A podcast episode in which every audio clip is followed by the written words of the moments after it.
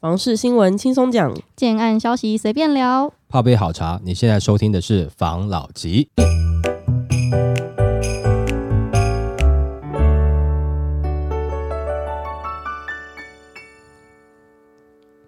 关心你的房事幸福，我是房老吉。我是大院子。我是茶汤会，今天呢要来分享一个算是个案表现吧，但有可能之后也不是个案表现的一个新闻。嗯，前几集你不是有说你有认识的人，他想要去高雄投资的打算吗？对，那我就看到一则高雄建案的新闻，想出来跟大家分享一下，很吸引人。好，预售建案下猛药，自备六趴现身高雄。专家表示，留意购物杠杆。虽然平均地权条例上路后，预售屋禁止换约交易，有效抑制换约投资需求。不过，市场传闻高雄有预售案推出更弹性的付款方式，让民众自备六 percent 到交屋，搭配十四 percent 的优惠付款方式，等到成屋后就不受预售换约管制，可以自由交易。推出后就引发市场话题。那根据专家表示，通常景气状况欠佳时，建商为了吸引首购族群的目光，有时会推出低首付、低自备或工程期零付款方式，降低购屋族初期的资金负担，往往也能收到不错的效果。此次不仅有个案是低首付，甚至还搭配部分的公司贷款，自用客在新建期间可以轻松缴款，要自产投资到交屋也只需要准备六 percent，成屋后转手，多数的资金也是跟银行与建商贷，相对灵活弹性，也不会因为新建期负担较多的资金。但专家也提醒，早还晚还都还是要还，购屋人要留意购屋杠杆是否在自身可以承受的范围，也要试算清楚开始交屋后每个月的还款金额。另外，建商品牌、地点、房屋规格是否真的符合自身的需求。他这个方案啊，不是前几集在聊高雄那个的时候，对，囤房税可能会加到里面吗？嗯他这个很聪明呢、嗯他可能先把囤房税加进去，嗯，就让你好付款，对，先把这个东西先转嫁到你身上，嗯以后成屋也是你的事情，他也不用缴囤房税。嗯，但是他这个可能发生意外，这个成本又已经加进去了，整个是运用的非常的恰当。对啊，啊，万一他最后真的卖不掉，要被课囤房税的时候，有没有？他也有下修的空间嘛？对啊，不因为他现在只是优付而已，他没有对对价格做任何的动作啊。所以也就是说，像这种免头款的没有？这个买房方案有没有？会越来越越多。对啊，其实也不用政府做，建商自己就会做了。嗯，对不 对，对啊，那只要政府只要好好把这个新青安呢，好好延长办好，额度拉高一点点，条件放宽一点的话，那整个房市就很好了，是不是？然后再来是专家说要留意啦，哈，就是说早还晚还都是是得要还对不对？但是现在多数的人就是差个自备款嘛，对啊，而且其实你现在买，就是你把这个金额定到现在了，因对。为之后钱会越来越薄嘛。对，那万一这个房价涨了以后，那就不是早还晚还的问题啦，对不对？你搞不好还涨啊，那结果你还没有还，宽限期才刚过完，你又卖掉了。哎、那，你你赚一笔啊，是不是真？的哈嗯，讲实在话啦，他讲这个哈六趴，我相信啊，其实可能有一些人会觉得说这个东西跟我有什么关系，但我相信有蛮多手头上其实是本来就有能力的人啦，那他就下去了啊，嗯，他就去看一下了嘛，对不对？哎，六趴，我自备款这么低，中间你慢慢干，你现在随随便便三年五年跑不掉嘛，那这个时间我又不用额外缴款，OK 吧？对我来讲，我可能就蛮有吸引力的、啊。对啊，而且它里面有讲到一个嘛，建商贷嘛，建商贷有利息啦，利息绝对会比一般银行来的高啦。嗯哦，但是是不是变相的，好像是你超级超级低的自备不足的，等于是建商贷款给你哦，然后呢，你就可以买，是不是就有那么一点点像？如果可能政府要推出这种免自备款的模式，你就可以自住的话，你就可以买啦。只是说你前面会付比较多一点点的这个利息而已啊。但这个东西，我们频道刚开始的时候好像就讲过了吧？嗯，哦，这样是两年多，快要三年前了。那时候就讲说这样的状况嘛，对，那时候讲说啊，未来可能也会走回这个，因为那个时候刚好是房市准备要往上爬的时间嘛，也是那时候我们频道刚开始的时间嘛。那时候讲说啊，景气不好的时候，建商会做什么？但现在就是在做啦，只是以前我不确定有没有这么广的在全省那么多地方有做，至少在北部还蛮常看到这样子的。但现在看到中南部也开始有了嘛，就学坏了。也不是学学会了哎学会了啊、哦，就越来越多人可能用这样的方式了。这样子的案子有没有？到底有没有吸引力？我讲真的哦，很有吸引力哦，真的蛮有的。嗯，那假设你今天总价是在一千万来讲好了，你六趴，你准备多少？六十六十万，六十万，你现在出去外面能能够买到什么呢？汽车，也买不太到哦。对嗯你可能减配，二二手的，对，或者基本款最减配。对不对？那你现在可能买摩托车都要买到十万块啦。嗯，那所以像这样子的金额，就是六十万，对于多数人来讲，其实是蛮容易入场的呢。而且我讲难听点哦，你假设真的去做个人信贷，你要带个一般收入的人，带个六七十万出来，应该不难。一般收入，嗯，那当然我们知道这样是违法，哦，我们知道这样是违法。那你难保你跟银行借钱出来说，啊，我朋友跟我借钱，然后你写借据给他啊，然后你这个朋友跟你借去了钱，他拿去买房子啊，这个朋友是谁？就你的什么朋友嘛？男朋友、女朋友，你不知道，你是追查得到了，但是他还是有个断点在嘛，没错，哦，对不对？因为毕竟你们两个没有婚姻关系嘛，对了，是不是哈？那大家还是要小心啦。还是小心的，不要做这种事情了哈。嗯，因为我相信一定会有人这么做哦。那你做到被人家抓到，那真的就是没办法，好不好？嗯这样子的低付方案有没有可能？有。好了，我们就反过来讲一下，我刚才上述讲这些东西有没有是一般哦，这个投资客可能会产生的一些状况，甚至有可能自助客会产生的一些状况。我不知道大家对于这个分享这东西们是不是有认同，或者说你之前也看过像这样的状况？因为我这个不是说我去推敲，是因为这是以前的案例啦。那假设今天上述的这东西你认同，那假设今天以后买房子不需要自备款的话，那你觉得会不会烂买一波呢？有有没有可能？哈，有有可能。嗯那这样子的时候，反而就要去担心说，你买下去以后之后，到底你能不能全部缴完？因为我知道它会有审核，但审核也是审核你现在的状况。你怎么知道你明天会不会突然就是你把老板辞掉了？之类这样的状况嘛，难讲了、嗯哦。他也没办法去推说哦，你是不是这二十年或者这三十年甚至四十年你可以稳定缴款？他也只能评估你现在此时此刻啊。嗯，你现在好，你能保证你一辈子都好吗？其实没有人能够保证啦，对不对？所以那个审核机制还是你审核完了，你难保，因为你的量大了，进入的门槛降低了，所以想要买房的人，他就数量就信心增加，他会量大了。嗯那量大之后，他的坏账就未来可能突然缴不起的这种状况，可能会变得比较多。那这样子的话，之后那政府该怎么应应这些状况？哦，这个可能要思考一下。而且，到底有多少银行愿意承担这种事情，承做这种事情？等于是风险很多是银行在承担嘛。嗯，但是如果能够做成的话，我觉得是不错啦。就是说，帮助是一个对帮，助哎，短时间是不错啦，但对嗯长时间，这我们之前讲过嘛，长时间可能是会有一些影响啦，很多潜在的一些问题啦。可是我觉得蛮奇怪的，因为我觉得那种上有政策下有对策，不管你推出什么东西，就一定会有人想办法东奔西走，找到一些可以获利的方式。对，但是我其实重点我意思要讲说，你今天你要实施这东西嘛，你叫银行做，银行不爱做，它风险大，嗯，对不？对？但你叫建商做，他很爱做他，搞不好爱做。是不是？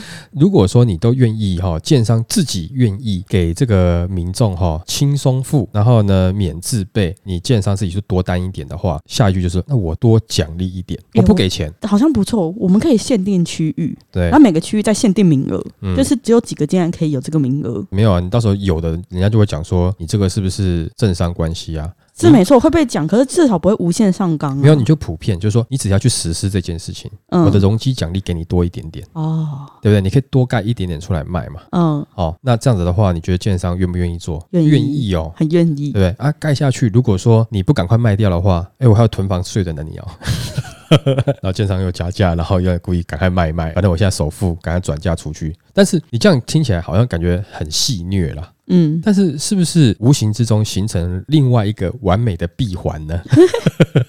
另外一种圆满，好像是，嗯那也许就不需要那么大力的去逼银行了，嗯就逼建商嘛，对不对？反正我给你奖励，你要不要？嗯，你要，大家都爽，对不对？那这样才有感觉，那些东西是回到我们买屋人的身上嘛，嗯哦，对不对？或首购族的身上嘛，嗯，哦，这个可以思考一下。好像不错。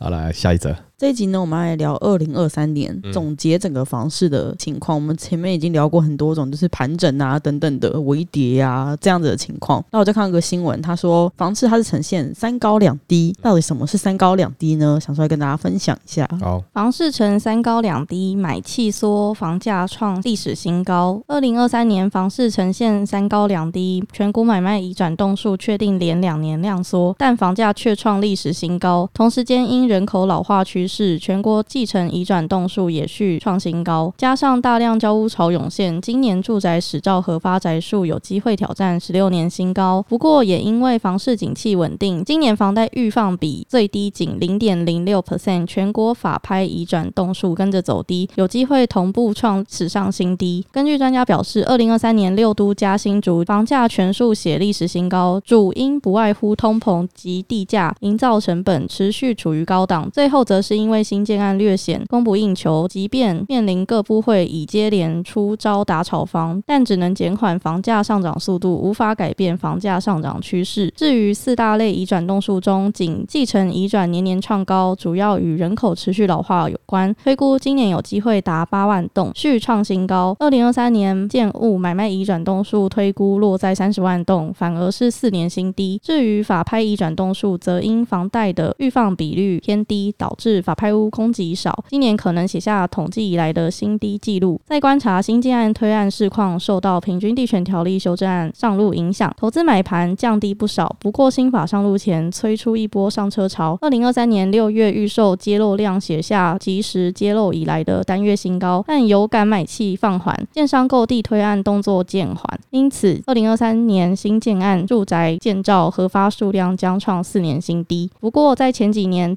堆叠大量新建潮之下，二零二三年始照明显反映大量交屋潮，累计前十月核发住宅建造数量已达九点五万户，全年有机会达到十一点五万户，挑战二零零八年以来的新大量。那专家指出，回顾二零二三年的住宅政策抑制措施有平均地权条例修正案，补贴政策则有三百亿，中央扩大租金补贴，新青年安心成家优惠房贷等等。后者因贷款条件比公教人员贷款还优惠，有稳住自用刚性买盘的效果。所以它的三高两低是房价高，嗯然后住宅实照核发宅数高，然后加上继承移转栋数高。嗯那继承移转栋数就跟人口老化有关系嘛？嗯那它的两低呢是法拍创新低跟建造创新低。嗯，所以这样子的状况就是供需会失衡，它这等于是统整一下去年的状况了。三高哈，那个继承高我们就先不讲了啦，对不对？可能疫情还是怎么样，就登出的越来越多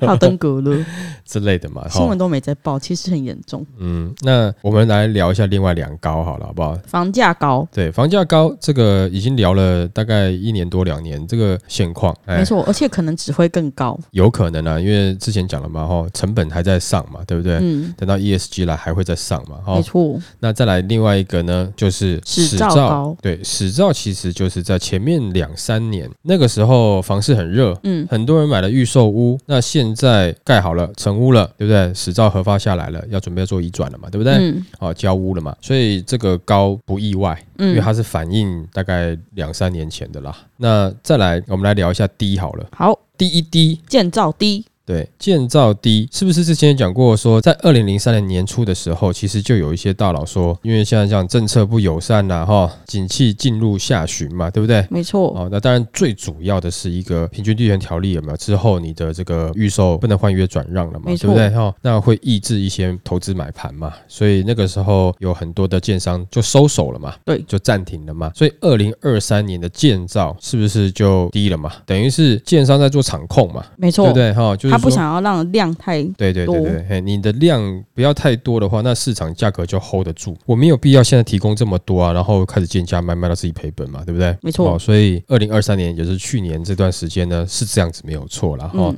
但是在去年下半年的时候，我们那时候不是也有讲吗？诶，奇怪，怎么莫名其妙有一些建商当时是讲说，大家先 hold 住啊，不要买，不要推新案啊，就陆陆续续地已经买了。嗯，在规划了，搞不好在今年三二九会出来一些新案，对不对？对啊好这我们之前有讲嘛，忘记是在十月份还是十一月份的时候我们讲的嘛。嗯哦，但是回顾二零二三年，的确是建造量低，始造跟建造不一样哈，始造是你已经盖好了成屋可了。以用了，对，哦，那你申请始造，那基本上就直接要做交屋了嘛，哦，使用执照啦。没错哦，那建造呢的话，就是你准备要开始建了，嗯，哦可以盖了，可以挖了，哎，对你这个送图审核啦，这些都过了嘛，对不对？嗯对？哈，相关的啦，什么旅保的这些东西都做完了，然后你准备要开始卖了，这预售屋的时间，那个叫建造，所以也就是说，二零二三年很少案子要推啦，嗯简单这样讲了哈，没有太多的新案在推啦，好，没有新买地、新规划案子来推，那这个也是去年的状况，也就是说去年稍微控住了，然后呢，在平均地权条例之前，有一些有投资需求的，嗯或者说帮自己要保留一些这个存 Q 空间的，在那个时候买了。紧接着八月份又开始新青安，又一堆的这个自住的需求的也进场了，嗯对不对？好，那当然进场有些进场是在进在这个中古屋、新城屋啦，但是我相信也有不少的就进到预售屋了。嗯。好，OK，那这个是第一滴嘛？那第二低呢？第二低呢是法拍数量低，那其实法拍数量低啊，也有到一个状况，前面几年的这个利率一直处于在低点嘛，嗯，对不对？哈，那比较不会有人这样子哎断头。不会有人断头的状况了。而且嗯你即使是真的不行的话，你搞不好还可以再申请宽限期嘛。对啊，那你宽限卖啊，房价涨那么高，对，哦，那拖到后面几年，你搞不好也缴得起啦。最重要另外一个重点，的确就是，如果说你真的缴不出来，嗯，那我有可能转卖还赚钱呢、对啊，你就卖的比市价低一点，比你当初买的高一点，对就赚钱的。嗯，所以说这个三高二低啊，也就是去年它的整个状况的一个总结嘛，哈、没错那不知道大家觉得专家这样讲有没有道理呢？是不是跟你看的一样呢？但在我们的立场看起来，好像差不多啦，的确是这样子。真的。好了，那下一则，今天呢，我们来聊囤房税二点零，不是嗯最近就是上礼拜，我们应该几乎每一则新闻都关于囤房税二点零。对，然后我就看到一个囤房税二点零最大的受灾户到底是谁？好，这新闻我觉得蛮有意思的，就是大家可能直觉会反映房东、嗯建商，那其实还有一些隐形受灾户。对，想说跟大家分享一下。好，OK，囤房税最大受灾户，专家接两苦主，一户都没卖出的豪宅惨了。立法院三读通过房屋税条例修正草案，也就是囤房税二点零，针对非自住住家房屋改采全国归户，税率调升至二到四点八 percent，将于二零二四年的七月一号上路。但专家认为，税制上路后，主要影响两种对象，就连台北指标建案桃竹影园跟龙山林世贸博物馆等，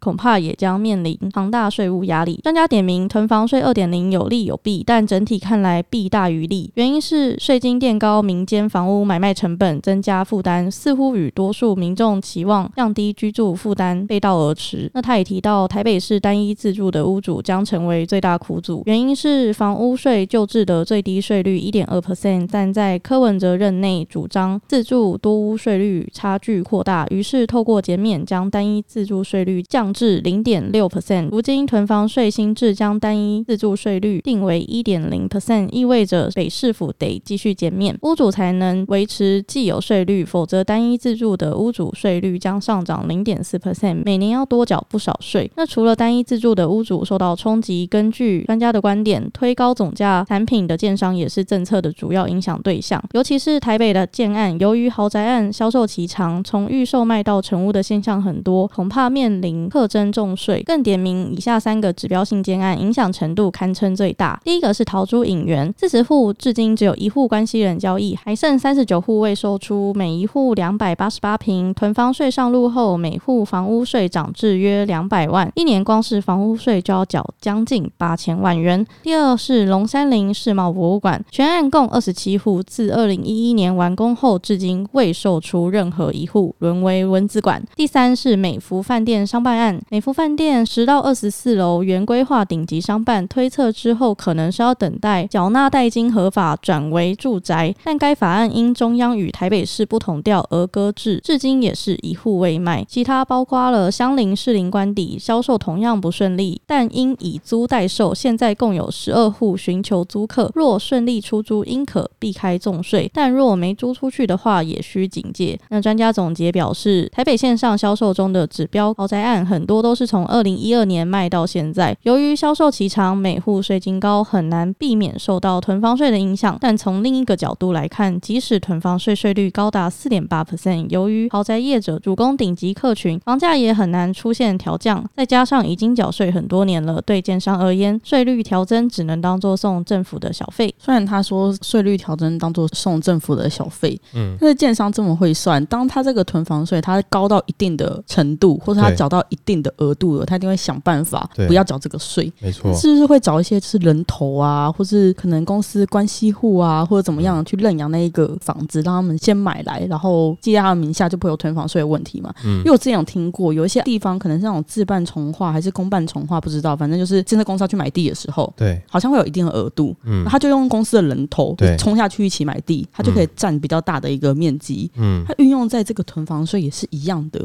嗯，所以在他们公司的人，每个人都可以成为就是身价百亿的这富翁。如果说他们又有小孩子的话，有没有？对啊可能刚满二十岁、十八岁这样子，有没有？哈、嗯内户给他拿来做自用的话，嗯，自住的话，嗯那可能税率又更低嘛，对啊，对不对？哈、当然还有另外一个方法啦，真的抗争不过，有没有？直接找那个知名品牌的那个饭店进来啦，哦直接变饭店业整间对，整间你看一下怎么样去修改，我就装修一下嘛，哦弄给你嘛，对不对哦？就整栋包给饭店业去做也是可以啦。哦，对不对？哈、那反正他真的要避的话，他还有太多方法可以避的啦。嗯，哦，他一定是现在这个相关的专家啦，哦，会计师啦、律师啦，一定是想办法帮他解决这些问题嘛。因为嗯看起来三读已经通过了嘛，嗯，这些应该想办法要做下一步的动作了嘛。没错他，不会说啊，我现在哈这个继续抗争，或是选举我要支持谁，现在已经不是那个问题了，因为现在已经过了，只是细则怎么实施。嗯，所以他们会赶快去研究那些细则，然后看怎么样可以去避免被对课太重的税。对，啊、但是刚里面有讲到另外一个受灾户，就是原本北市的那个只有一间自住的人嘛，嗯对不对？本来是零点六了，现在又要拉回到一了嘛。没错，哦，那所以这个就变成是无形的受灾户了啦。哦，嗯那这个要怎么解决，当然就看台北市政府了啦。哦，再来另外一个就是刚刚讲到了哈、主要现在目前的这个卖不掉的豪宅啦，哦，包含其他北市的一些其他的建案有没有，嗯就会面临到一个问题啦。我将来还要不要在北市开发？就是会压力很大、啊。第一个土地难取得，嗯难整合，嗯，整合完的价格又不低，那卖的时间又拉长，然后又要缴囤房税，对一肚子火。对，这样子的话，我是不是就往新北去？也许因为你的基期比较低。嗯，我销售期可以比较快，我前期整合土地、买土地也不会花那么多成本跟那么多时间。那新北可能会涨一波大的。新北、桃园，我们前面几则是不是讲说桃园有吃到很多的台北外溢？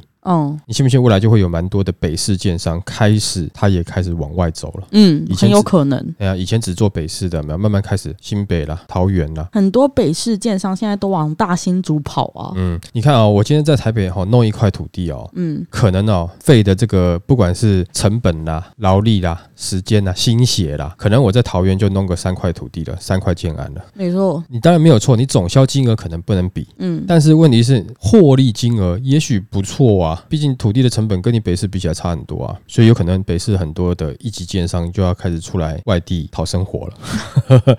但是这个北市一级建商啊，习惯盖的房子的风格啊，虽然说他们的总销金额都很大。也都十分知名，但我必须要讲，其实如果你到台中去看看，台中的建商这个盖的这个建筑哦的外观啊，跟公社等等的哈、哦，实力真的是不差。真的。，对，只是他们不习惯盖台北那种腹地很狭小的产品。他们都是大的，对很大，那台北的一级建商，它腹地虽然小，但它盖的讲实话也是好的啦。就哦精致。对，能够到这个所谓的一级建商都是好的，嗯只是说像这样的规划没有，平数面积比较小一点点哦，总价高，所以它的总销金额就很大嘛，嗯对不对？哦，但是它的规划的 size 跟规模，跟台中有些建商，你看到那个 size 跟规模，你会觉得哦，怎么差那么多？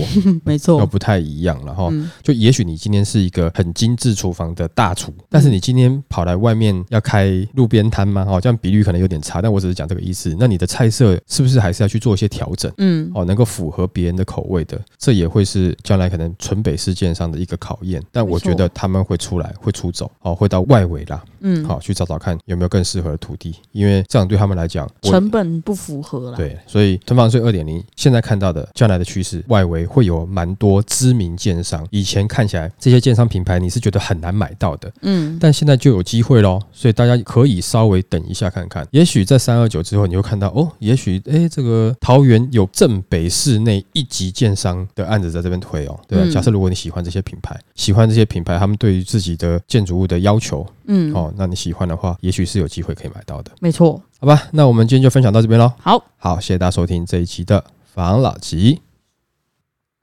拜。